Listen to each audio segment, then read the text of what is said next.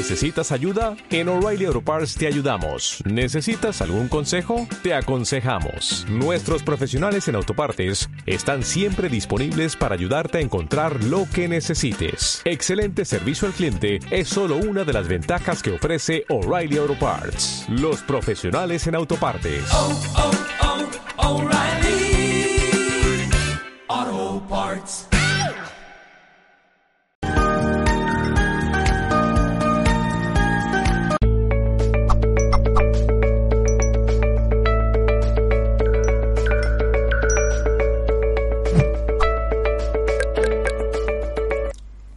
Por estar al otro lado y saludos en nombre de todo el equipo de Mindalia Televisión.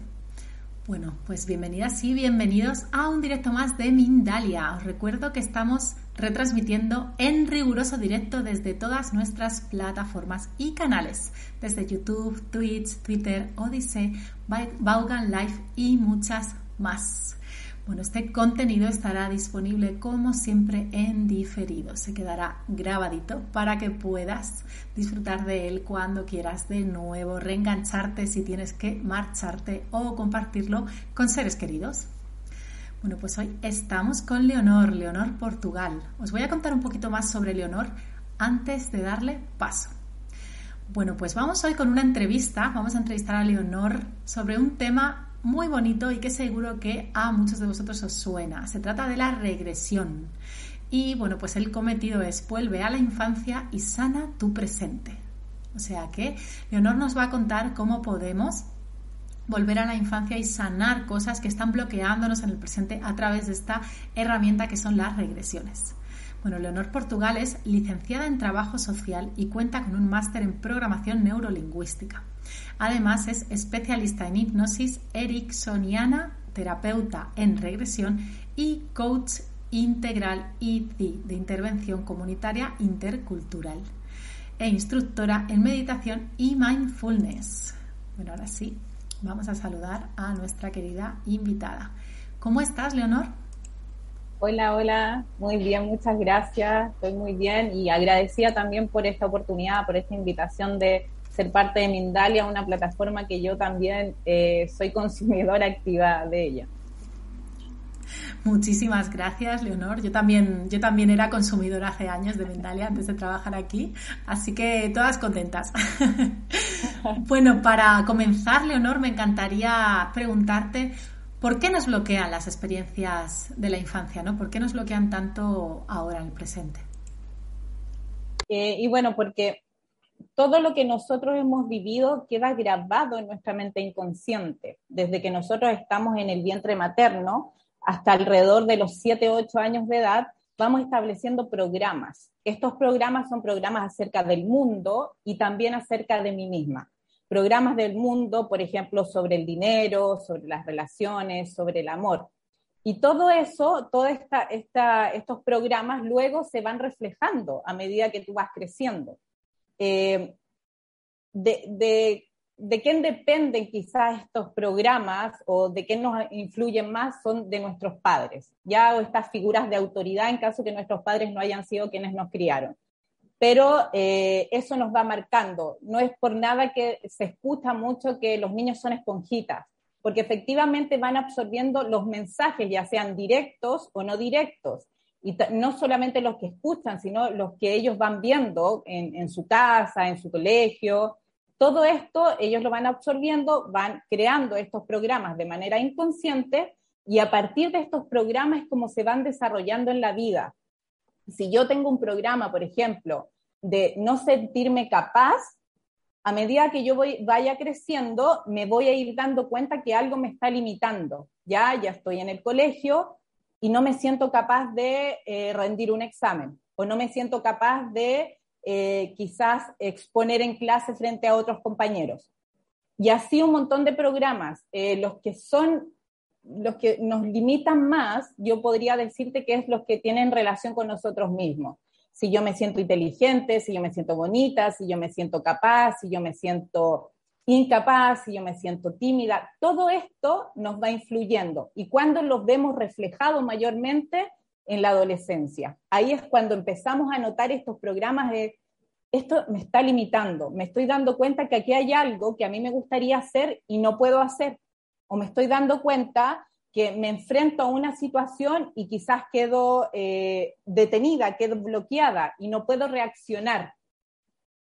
Por eso la infancia es tan importante, porque se van estableciendo nuestros programas y que son decisivos después para nuestra vida.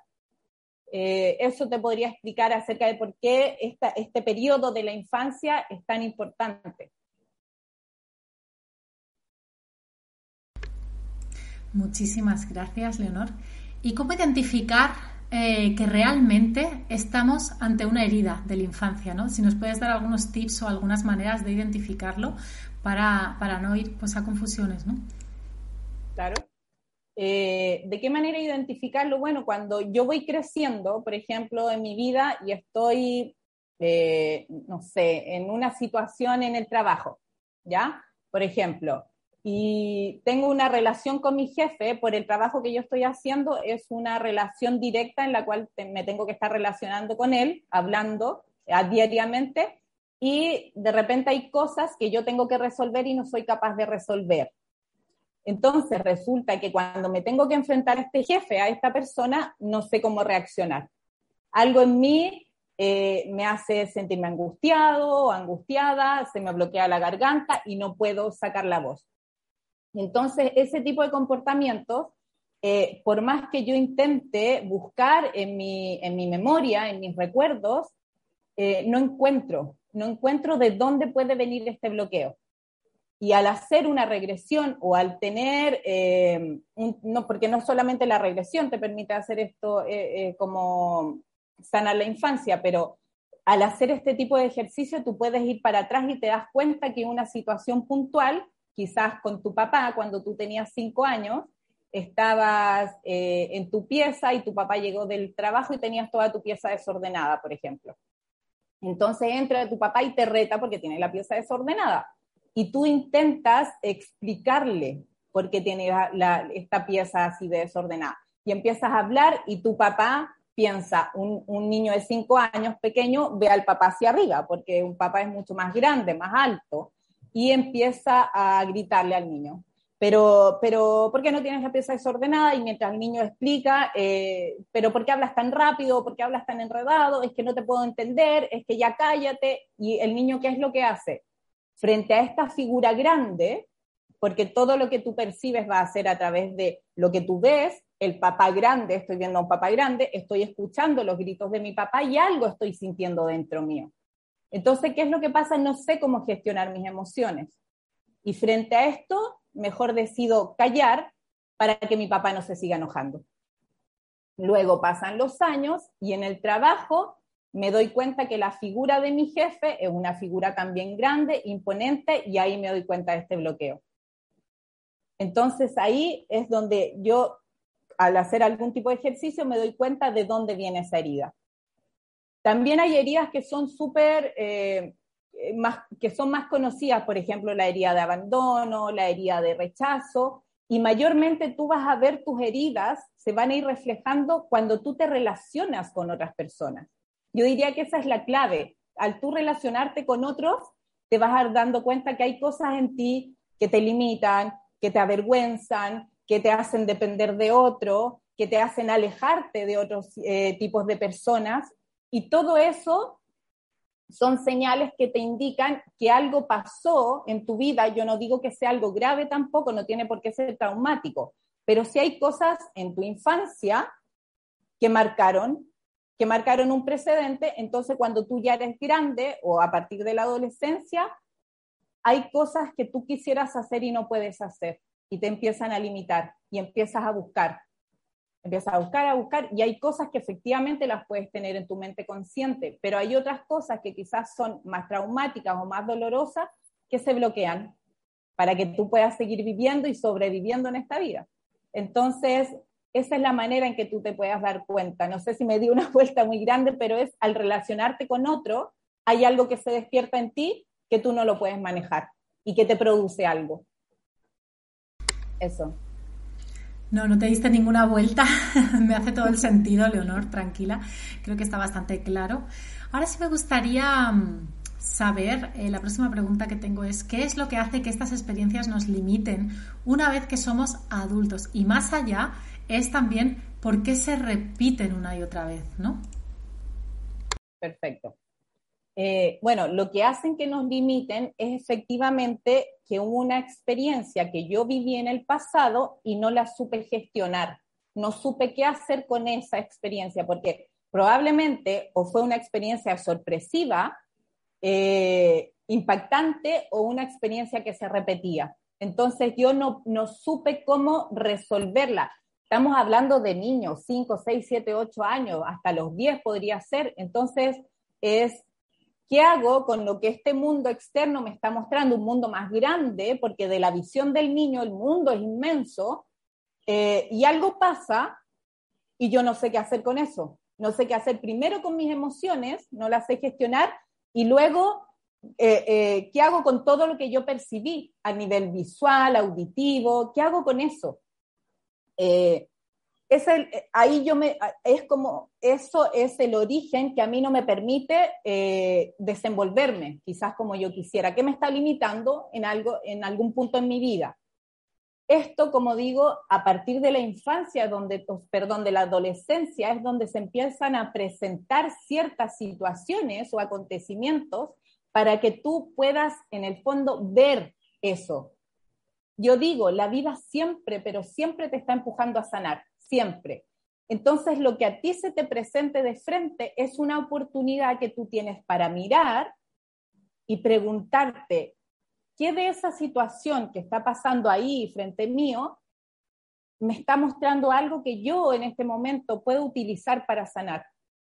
¿Qué de esa situación que está ahí al, al frente mío está hablando de algo de mí, ya sea a nivel mental, ya sea a nivel emocional o a nivel físico. ¿Qué me está diciendo? ¿Qué me está mostrando esto que está pasando? Porque cuando yo soy consciente de eso que está pasando, yo puedo trabajarlo yo. Y si es que no puedo trabajarlo yo, me puedo leer un libro de autoayuda, puedo comprar un curso o puedo ir a terapia. Porque hay un montón de alternativas para que nosotros podamos sanar ciertas experiencias pero la clave está en ser consciente de ellas. Si yo no, no, hago el ejercicio de mirar eso y, pensar que las experiencias de la vida son aisladas y son buena suerte o mala suerte, yo me estoy cerrando esa posibilidad de, ocuparme de mí, de sanar ciertos episodios de mi vida.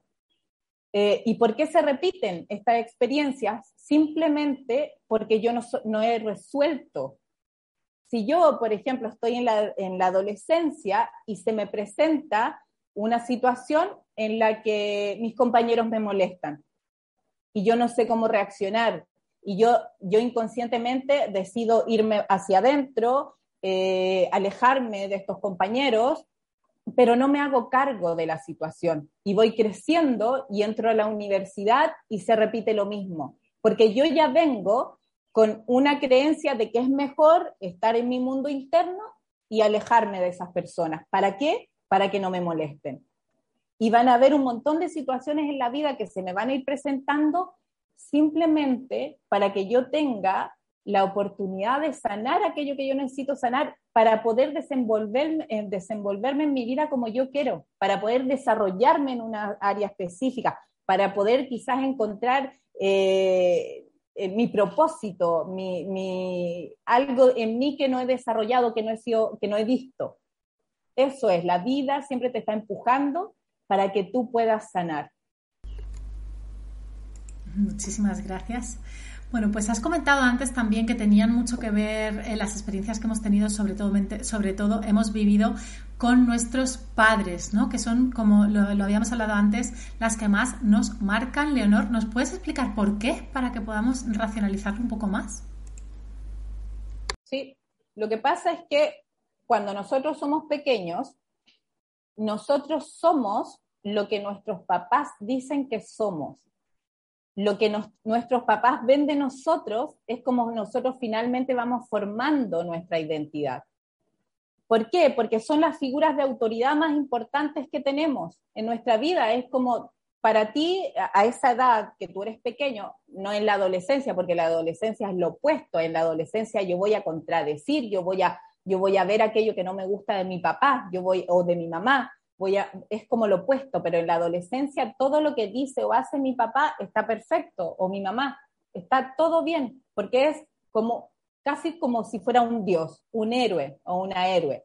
Entonces, aquello que mis papás van, eh, van diciendo de mí, de cosas más pequeñas a cosas más grandes, puede ser eh, que eres desordenado o que eres flojo o que, o que cómo no te va bien en el colegio, eh, ¿por qué no le copias a tu hermana? Mira las notas que ella tiene y tú tienes estas notas evidentemente, en, ese ejemplo que yo te acabo de dar, un papá lo intenta hacer con la mejor intención, que es movilizar al hijo o la hija que les va mal en el colegio para sacar su mayor potencial, pero no cumple la función. Lo que hacen es que este niño o esta niña diga, mi hermana es mejor que yo, mi hermana es inteligente, deduzco como a mi hermana me va, le va bien, ella es inteligente y a mí me va mal, por lo tanto probablemente yo soy tonto o me cuesta.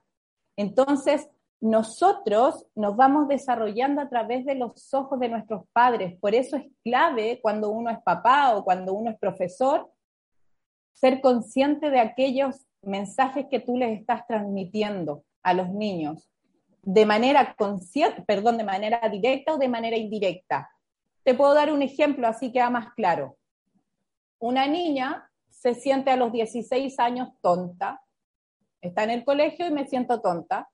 Y voy al colegio y no soy capaz de responder una pregunta porque como ya tengo la creencia de que soy tonta, apenas el profe me pregunte en el curso, yo voy a quedar así y no voy a saber qué responder porque, porque soy tonta. Entonces, lo que responda va a estar mal. Entonces, cuando, eh, cuando tú vas hacia atrás a la historia, al, al origen, que, marcó o que creó esta creencia limitante, porque es una creencia limitante, hay creencias que nos ayudan, que son potenciadoras y otras limitantes, eh, te das cuenta que cuando esta niña, esta niña tenía cinco años, estaba, por ejemplo, jugando en la sala, en el living, eh, con una muñeca, y en, la, en el comedor al lado estaba la mamá conversando con alguien. Y ella en su mundo, ¿cierto? Porque claro, los niños entran en su mundo, están creando todo el tiempo y escucha que la mamá hace el comentario que ella, que la hija, aquella que está jugando, es tontita. No, el mensaje no está dado directamente. La mamá no le dice tú eres tonta, pero bastó que la niña escuchara eso para integrarlo en, su en sus programas. Entonces, esta niña va creciendo y dice, yo soy tontita, ¿por qué? Porque si mi mamá dice que yo soy tontita, es la verdad. ¿Y qué es lo que pasa con ese tipo de creencia o todos los tipos de creencias? No te dan espacio para dudar, porque las creencias son verdades absolutas. Entonces, tus padres o los que sean que están a cargo tuyo, porque hay, hay niños que crecen o solo con una mamá o solo con un papá o los abuelos, que son los que los crían, eh, tienen la posibilidad cuando son conscientes, digo, y, no quiero acá que se genere un diálogo de culpar a ningún, a ningún papá o ninguna mamá, porque ellos hacen siempre lo mejor que pueden con las herramientas que tienen, con la crianza que a ellos también les dieron. Y esto, las generaciones hacia atrás, convengamos en que la crianza era muy distinta a lo que es hoy, hoy en día. Entonces, tus padres tienen la posibilidad de que tú puedas avanzar en la vida o de que tú te estanques. Y esto va a depender del tipo de mensaje que les entregamos a, nuestros hijos. Si yo le digo todo el tiempo que tú eres flojo, es que eres tonto, es que no puedes, es que no lo vas a lograr, es que como se te ocurre, es que mira, tu hermano es mejor que tú, yo a mi hijo lo estoy haciendo sentir menos, menos inteligente, con menos capacidad, y va a llegar un minuto en que el niño va a empezar a crecer y se van a ir presentando estas situaciones para que el niño diga, hay algo acá, necesito ver, necesito entender, necesito sanar. Pero también está la otra posibilidad de que el papá o la mamá le diga, tú eres inteligente, tú puedes, tú lo lograste, bien, vamos, bueno, te equivocaste, pero no importa, sigue adelante. Y ahí hacen que este niño, esta niña, eh, puedan potenciarse en su vida, puedan caminar y no solo caminar, sino puedan correr y conseguir sus objetivos y todo lo que ellos quieren. evidentemente yo no creo que haya un papá o una mamá que, que todo el tiempo estén entregando mensajes de, positivos, porque lamentablemente sí hay cosas que pasan, eh, que el niño es desordenado, que el niño contestó, el que el niño no quiso comer, pero la gran mayoría yo creo que es lo que te marca. Está bien, de repente le puedes decir a tu hijo, pero hijo, ¿por qué eres tan desordenado? Bla, bla. Pero si todo el resto de los mensajes que les das son positivos, eso es lo que queda. el tema está en, como padres, ser conscientes. Muchísimas gracias. Ahora sí vamos a comenzar a hablar de la parte más de la regresión, o sea, de la herramienta, Leonor. Y bueno, preguntarte un poquito para los que no conozcan y para los que sí lo conozcan también sirve porque bueno, pues vas a darnos como tu enfoque, tu explicación. ¿Qué es una regresión? O si te es más fácil explicarlo, puedes también explicar un poquito qué sucede. Así que bueno, te doy paso. Súper. La regresión es una técnica.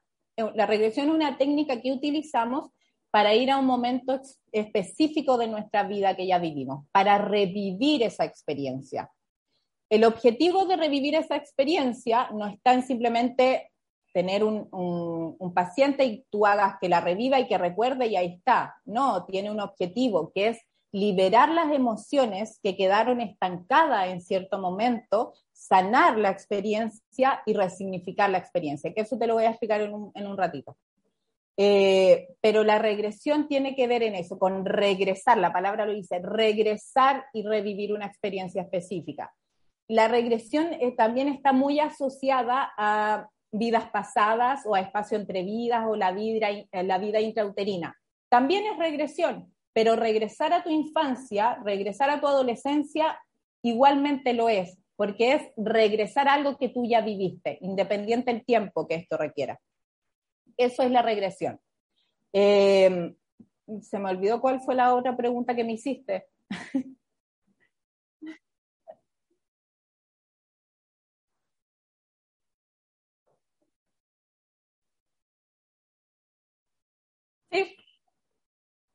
Sí, sí, perfecto, sí, para que quede más claro. Eh, y algo que quiero decir antes es que la regresión no es lo mismo que recordar, ¿ya? O revivir una experiencia, porque cuando yo estoy recordando una experiencia de mi infancia, de mi vida, yo puedo estar relatando todo el tiempo sin tocar ni un tipo, ni un tipo de emoción, porque estoy disociada de esas emociones porque probablemente esa experiencia X generó un dolor en mí. Entonces yo te puedo estar diciendo, sabes que yo tenía seis años y estaba en el colegio y mis compañeros me molestaban y se burlaban y yo al relatártela lo hago con tranquilidad. Entonces yo puedo creer, esa experiencia no, tiene, no, no me marcó, no significó nada en mi vida porque yo la hablo con tranquilidad. Pero al revivirla a través de la regresión, tú vas a tocar esas emociones, tú vas a sentir ver y escuchar todo aquello que ocurrió en esa experiencia específica en tu colegio. Y, es, y esto, revivir la experiencia es lo que te ayuda a sanarla, porque tú vas a liberar las emociones, tú vas a permitirte sentir aquello que no te permitiste en ese momento. ¿Ya? ¿Y cómo, cómo funciona o cómo es el proceso de esto? Yo tengo dos maneras de trabajar. Yo, cada, cada terapeuta me imagino que a base de su experiencia sabe qué es lo que funciona más. Una forma es a través de la hipnosis. La hipnosis es una herramienta que lo que te permite a través de sugestiones entrar en un estado de trance, que el estado de trance es eh, llevar la atención del exterior hacia tu interior para que te relajes. Entonces relajamos el cuerpo, relajamos la mente y entramos en regresión. Esa es una forma. La otra forma que yo tengo y va a depender de los pacientes, es que cuando un paciente te está relatando, por ejemplo, ¿sabes qué? Le escribo un mensaje a mi pareja y basta que en una hora no me conteste y yo me empiezo a angustiar y me empiezo a sentir mal y creo que me va a abandonar y sufro y lloro y mientras te está relatando eso, ya empieza a llorar, ya empieza a respirar más rápido, entonces tú te das cuenta que ya tiene las sensaciones, ya está conectando con ella. Y cuando ya está conectando con esas emociones, no tiene sentido hacer que se relaje, porque ya está viviendo lo mismo que vivió la primera vez. Le digo, un, dos, tres, cierra tus ojos, anda la primera vez donde experimentaste estas sensaciones. y se va un momento en el colegio en que tenía que hacer una presentación y los papás no llegaban. Por trabajo nunca pudieron llegar a verla. Y eso fue lo suficiente para generar una herida de abandono en esa niña, que se ve reflejada luego con las parejas y por eso la dependencia emocional. Pero estas son las dos formas. Ahora, cuando tú haces una regresión, tú, tú vas al momento específico permites que la persona libere todas las emociones de ese momento y tú eh, la ayudas o la guías para que ella pueda sanar, para, para que le pueda dar un significado distinto a esta experiencia. Le vas a ayudar a que llegue a comprender que papá y mamá lo hicieron lo mejor posible y que no eran malos, o que esos compañeros probablemente también tenían problemas en su casa. Y yo lo que, lo que hago es que los guío a que lleguen a perdonar, porque el perdón es una liberación muy grande a nivel de alma. No los obligo. Si no quieren, les trato de mostrar de qué manera se beneficiarían si lo hicieran. Y luego de eso, eh, tú, tú, cuando ya le entregas herramientas que en ese momento no tuvo, recursos, por ejemplo, le preguntas, ese día en el colegio, ¿qué hubieras necesitado tú para, para esta situación vivirla de otra manera? Y te dicen, quizás hubieras necesitado sacar la voz. Bueno, probemos, saquemos la voz. ¿Revivimos esta experiencia sacando la voz? Sí, perfecto, me siento genial. Ok, hagamos un barrido hasta el momento presente, cambiando todas esas experiencias en donde tú no sacaste la voz. Y llega el momento presente y se siente completamente liberada y se da cuenta que tiene otras herramientas, que es que yo me puedo defender cuando me dicen algo, que yo puedo hablar, aunque esté enojada, aunque tenga pena, yo lo puedo hacer. Y eso es sanador, sana la experiencia, la resignificas y ya puedes avanzar en tu vida de una manera diferente.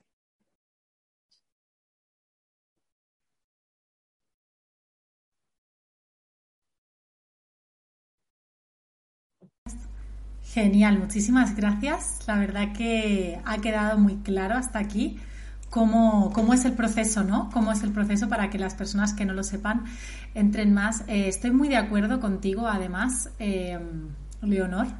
Estoy muy de acuerdo con esto que dices de que no, de que bueno, de que tú les acompañas a perdonar, de que les acompañas también a vivir experiencias similares, porque bueno, creo que, que eso es como poner toda la carne en el asador en el trabajo que haces, eso se ve y además eh, tratando de que sean ellos mismos eh, y ellas mismas los que tengan ese darse cuenta, ¿no? que es lo más sanador. Así que me ha encantado tu enfoque, la verdad que me ha encantado. ¿Alguna preguntita más para finalizar? Tengo por eh. aquí. Sí, la última pregunta con respecto al tema sería si con hacer esta regresión ya vale o tenemos que hacer un poquito de trabajo posterior también con, nosotros mismos, ¿no? Eh, yo diría que con hacer la regresión es lo suficiente como para cambiar tu respuesta frente a una situación. Si yo antes eh, no podía hablar delante de, exponer delante de la gente, esa era mi respuesta, mi manera de, desenvolverme en un escenario específico. Al hacer la regresión, buscamos dónde está el origen, de dónde viene esta incapacidad de yo poder comunicarme delante de más gente, encontramos el origen, lo sanamos, lo resignificamos, liberamos las emociones, perdonamos incluso a veces a nosotros mismos, que a veces es más importante que perdonar a otros, y volvemos y me doy cuenta a medida que voy avanzando, hoy, ahora sí puedo exponer delante de la gente, ahora sí puedo hablar sin ningún problema. Entonces, y me ha pasado que una sesión basta para que esos cambios se generen. Ahora, las personas también tienen distintas respuestas al momento de reaccionar frente a estos cambios. Hay personas que se dan cuenta inmediatamente y me dicen, Leonor, ¿sabes qué? Me di cuenta que, pude hablar en una fiesta, me pude relacionar con, con gente de mi edad y antes no podía. Perfecto. Otras que vuelven a una segunda sesión, porque sí es importante hacer la regresión y después tener otra sesión posterior para ver si es necesario algo más o no. Eso es clave. Entonces me pueden decir, sabes que no, en realidad no me he dado, no, no he visto la diferencia. y yo le empiezo a hacer preguntas y me dicen, ¡Ah! tienes razón, ¿verdad? Antes no hacía antes hacía tal cosa y ahora reaccioné de manera distinta, porque no lo ven. Y ese no ver puede ser porque yo tengo una expectativa también distinta. Y como mi, mi expectativa quizás está muy arriba o está en otro foco, yo no logro ver el cambio. Pero cuando tú se los muestras o les haces preguntas, es como, ¡Ah! ¿verdad? Tienes razón, lo logré. Entonces, pueden haber situaciones en que quizás se requiere otra, otra regresión, pero en la mayoría yo te diría que no es necesario. Pero lo que sí es importante la, la sesión posterior para eh, equilibrar lo que necesitamos. Eso. Genial, queda bastante claro además la manera en la que trabajas, Leonor. Y bueno, pues también respecto a este tema, antes de pasar a las preguntas del público, eh, voy a recordarles a la audiencia, a los que hayan estado pues interesados en profundizar en tu trabajo, que las redes sociales de Leonor van a estar bajo la descripción del vídeo y como va a quedar grabado en diferido, podréis acceder a ellas cuando lo necesitéis. Aparte va a estar su web donde ella publicita pues las formaciones que ofrece y bueno, pues también me gustaría que nos contases, Leonor, sobre, sobre las terapias que ofreces, un poquito más detalles técnicos, ¿no? Eh, la duración quizás, cómo se puede acceder, ya que nos has contado bastante las técnicas, pues un poquito así brevemente sobre esto. Súper. Eh, bueno, yo a partir de pandemia trabajo de manera online. Eh, la vida te empuja, como dije antes, la vida te empuja a hacer otras cosas. Ok, lo hice de manera online y funciona perfecto, porque al hacer una regresión o una hipnosis, y que estas son muchas preguntas que me hacen a veces cuando quieren trabajar conmigo, si funcionan igual. Y funcionan perfecto, porque tu herramienta más importante o la única herramienta para hacer una hipnosis o una regresión es tu voz. Efectivamente, tener un buen internet. Pero, pero yo no necesito tocar a ningún paciente para hacer este tipo de técnicas o terapias. Y bueno, yo hago eh, sesión de hipnosis, regresión y programación neurolingüística también, también de manera online y la duración es alrededor de una hora, hora y media, es lo que dura. Eh, ¿Cuántas eh, sesiones? Eso siempre digo que va a depender del paciente, pero en mi experiencia yo no creo no haber trabajado más de seis, ocho sesiones por persona, porque son herramientas que son súper rápidas y eso es lo bueno, porque la gente quiere estos cambios rápidos, no quiere estar tanto tiempo haciendo terapia. Eh, y bueno, lo hago a través de la plataforma Zoom y todo está, me pueden contactar a través de Instagram, que también está mi WhatsApp, y a través de la misma página. Y ahí doy cualquier tipo de detalle más específico si así lo requiere. Muchísimas gracias, Leonora. Ahora sí vamos a pasar a las preguntas del público. Bueno, la primera nos la hace bueno, no la primera, sino que las voy escogiendo según creo que tienen más utilidad para toda la audiencia. Marce Cobian desde Facebook nos hace una pregunta que me resulta muy interesante. ¿Se puede realizar una regresión sin tener los momentos en el consciente? Efectivamente, sí se puede. Lo que pasa es que cuando como comentaba antes, la, antes, perdón, la mente inconsciente guarda absolutamente todo, toda la información de lo que nosotros hemos vivido, absolutamente todo, de que tú estás en el vientre materno hasta hasta el momento presente de tu vida. Entonces, hay episodios que pueden estar bloqueados a nivel consciente porque pueden haber resultado muy dolorosos. Y al ser dolorosos, ¿qué es lo que hace la mente inconsciente? Te protege y como te quiere proteger para que tú sigas avanzando en tu vida, es que es como si lo escondiera de ti, de tu mente consciente. No te acuerdas, pero sigue la información ahí, porque la información nunca se pierde. Entonces, a través de una regresión, tú puedes acceder a esos recuerdos que están bloqueados y, al acceder a ellos, sanarlos. Eh, es, por eso siempre es que tú puedes utilizar esta herramienta para sanar porque aquello que está bloqueado, de igual manera, si es que es una situación que necesitas eh, salir a la superficie y tú la necesitas como experiencia de origen para sanar el, tema que tú quieres trabajar, aparece. No es, que yo, no es que yo sepa hacia dónde dirigirme, es que tu mente inconsciente o tu alma te va a llevar hacia donde tú necesitas para poder sanar la experiencia. Genial, muchísimas gracias. La próxima pregunta nos la hace Aleyam Hernández. Nos ve desde YouTube. Vive en México. ¿Qué tal, Aleyam? Gracias por tu pregunta. Si fuiste abusada en tu infancia pero no lo recuerdas, y entre paréntesis nos explica, lo sabes porque tu madre te lo contó, ¿también te afecta ya de adulto? Gracias. Mm, ok, hay eh, dos formas de ver la situación. Eh, y el tema de abusos eh, infantiles, yo te diría que es lo más recurrente que he podido ver en las regresiones. Es impresionante, es impresionante. Cuando tú tienes bloqueado eh, aquello que te ocurrió, es porque, como dije antes, tu mente te trata de proteger. A eso que está bloqueado es algo que para ti fue muy grande, que no pudiste como soportarlo, gestionarlo, por eso es mejor que tú no, no te acuerdas de ello, eh, está bloqueado para tu mente consciente. Eh, ahora, la pregunta que yo le haría, no sé si en este caso ella me podría responder, es, eh, tu mamá te da esa información, yo no sé con, qué objetivo te la da, pero te la da.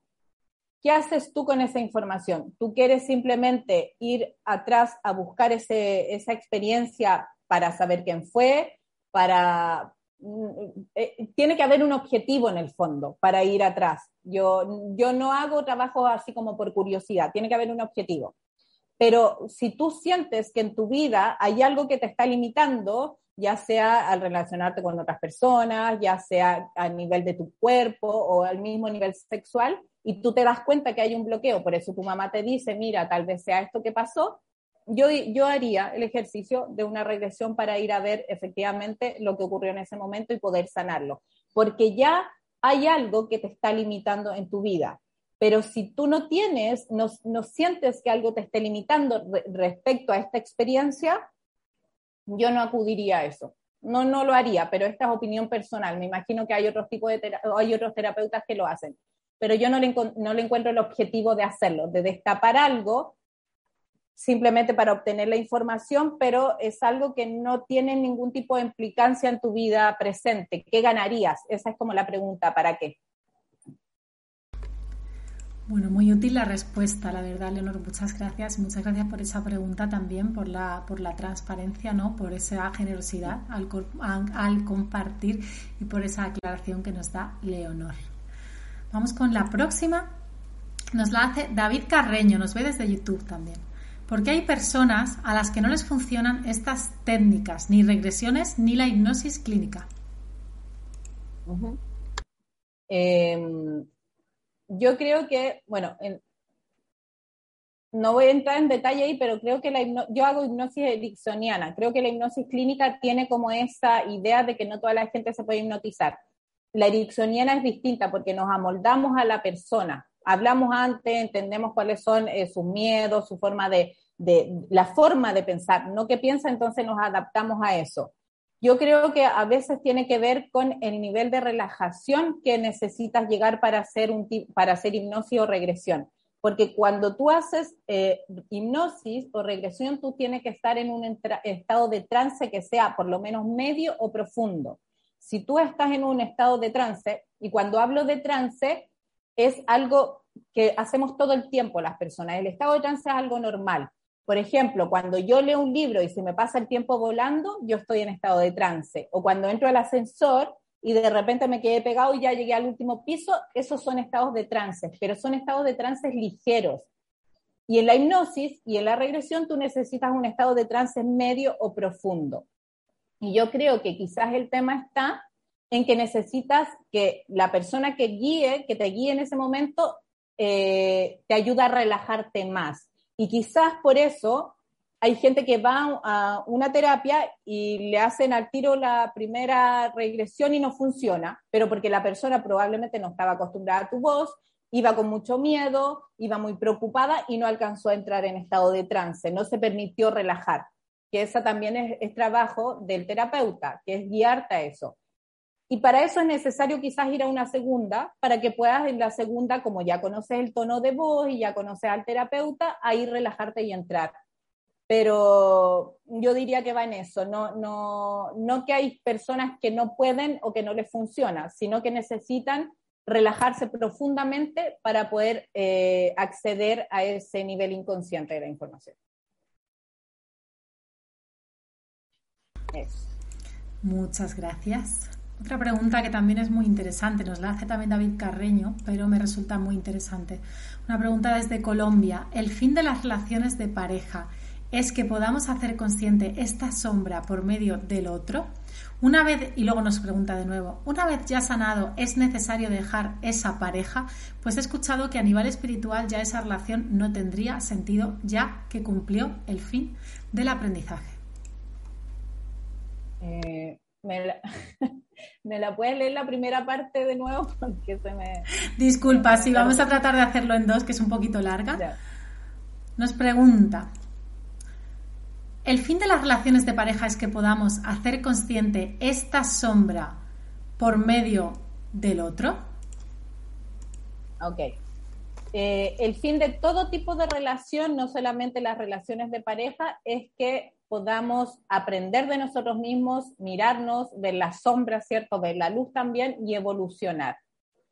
Eh, pero no necesariamente si es que yo logro ver mi sombra o, ver esa parte de mí que no me gusta y sanarla, la relación tiene que acabar. Eso se va a ir viendo en el tiempo. Si tú, por ejemplo, estás en una relación que tiene un, un tipo de conflicto, ya sea de violencia, vamos a hablar de que tu pareja quizá es alguien que te violenta, ya sea a nivel físico o a nivel psicológico, y tú estás ahí en una relación, en esa relación, uno, dos, tres años, esperando, no hablando, estás asustada, no sabes hacia dónde ir, no reaccionas, no haces, es como que estás ahí impávida, te quedas por miedo, lo, lo digo, te quedas así quieta, eh, evidentemente hay algo que esa persona te está mostrando de ti que tú necesitas ver. Y yo diría que es el extremo opuesto o el polo opuesto. Tú necesitas eh, sacar tu voz, tú necesitas valorarte para ponerle límite a esa persona y decir, yo ya no permito esto, porque yo sé quién soy, yo me merezco algo mejor. Y eso, cuando tú lo hagas, cuando tú sanes eso, yo diría que probablemente esa relación sí terminaría porque te estaba espejando algo que tú necesitabas y para llegar a ese límite es porque ya habían experiencias previas, no sé si con él o con otra pareja o con otra, otras relaciones, pero ya habían, este como más límite, ya te estoy, la vida te está mostrando algo intenso, muy, muy, muy fuerte para que tú de verdad logres verlo. Y a partir de esto tú eh, sanas sí, sí, yo diría que ese tipo de, ese tipo de relaciones o de las dependencias emocionales cuando tú trabajas en ti, se pierden. Pero, pero eso, va, eso yo no diría que es una regla, yo diría que eso uno lo va viendo en el camino, porque si yo me voy sintiendo bien con esta pareja, cual me está mostrando que yo tengo una falta de seguridad y, logro eh, empoderarme y sentirme segura, pero yo me sigo sintiendo bien en mi relación de pareja y ambos nos sentimos bien y existe el amor, no tiene ningún sentido terminar. Hay relaciones una vez escuché, hay relaciones que están ahí para que aprendas a amarte y otras relaciones que están ahí para que aprendas a amar. Entonces, no es una regla general. Nosotros tenemos que ir siempre siendo conscientes y observando eso. Y si en algún minuto efectivamente me doy cuenta que mi pareja no cambia, eh, no me sigue tratando de esa forma, yo pongo el límite y termino pero yo igualmente tengo que aprender, porque terminar una relación, porque yo no soy capaz de poner un límite o, que se detenga, yo estoy escapando y no estoy resolviendo absolutamente nada. Muchísimas gracias, queda muy claro. Es cierto que opino lo mismo que tú, Leonor, no, no hay ninguna regla, ¿no? Y es cierto que incluso aunque haya situaciones difíciles, quizá ambos están aprendiendo a amarse y ambos están, ¿por qué no?, aprendiendo a amar, incluso se solventa eso, se crece juntos. Y ¿por qué no?, seguir amándose, ¿no?, si se ha conseguido eso. Exacto. Bueno, pues con esto llegamos al final, ahora sí. Y bueno, yo agradecerte, Leonor, realmente he disfrutado muchísimo con esta entrevista, me ha parecido muy interesante. Me ha parecido que ha sido muy clara con un tema que, es profundo ¿no? y es complicado. Y creo, bueno, eso que ha quedado muy claro. Ha habido un montón de preguntas y la audiencia está muy agradecida por el contenido. yo mandarte un abrazo y decirte que, aquí estamos para recibirte de nuevo, Leonor, con, estos contenidos que traes tan interesantes. Y bueno, te voy a dar paso para que tú también puedas despedirte de nosotros y de la audiencia, por supuesto. Okay. Bueno, yo también me siento muy agradecida por esta, esta invitación, la oportunidad de ser parte de Mindalia. Eh, y yo diría que lo importante de esto es que ayudamos y entregamos contenido e información para que podamos ir evolucionando todas las personas, acceder a cosas que no todo el mundo eh, eh, es capaz de acceder o puede acceder. Eh, me parece una plataforma de verdad increíble, como yo te lo dije antes, soy hasta ahora consumidora súper activa porque me encanta. Eh, y es bonito también ver que la, que la gente se siente identificada, que se quiere informar más, porque está esa sed de evolución, está esa sed de yo quiero sanar, yo quiero crecer, yo quiero sentirme mejor conmigo. Así que muchas gracias a todos también los que estuvieron acá mirando, a las preguntas y muchas gracias a ti, Elena, también por, por la oportunidad. Bueno, pues me quedo con esa gratitud para despedirnos hoy también de todos y todas vosotros. Y bueno, pues recordaros que podéis suscribiros a nuestros canales si no lo habéis hecho todavía. ¿Por qué? Porque así os recomendarán vídeos similares a estos que tanto os gustan con temáticas muy conectadas y similares. Bueno, pues con esto ya me despido y nos vemos en el próximo directo. Os mando un fuerte abrazo.